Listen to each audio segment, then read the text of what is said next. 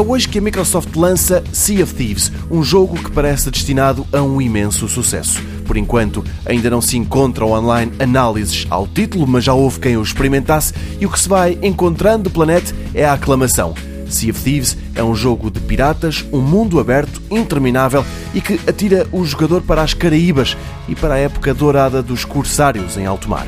O jogo decorre online e o jogador pode escolher pertencer a uma grande tripulação ou fazer parte de um grupo mais pequeno.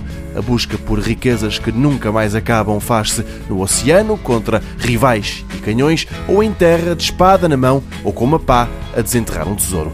Ainda antes do título ser lançado, alguns jornalistas foram convidados pela Microsoft para conhecer Sea of Thieves. A satisfação é geral. O jogo é divertidíssimo e há mesmo quem diga que o mar está tão realista que pode haver quem se sinta enjoado.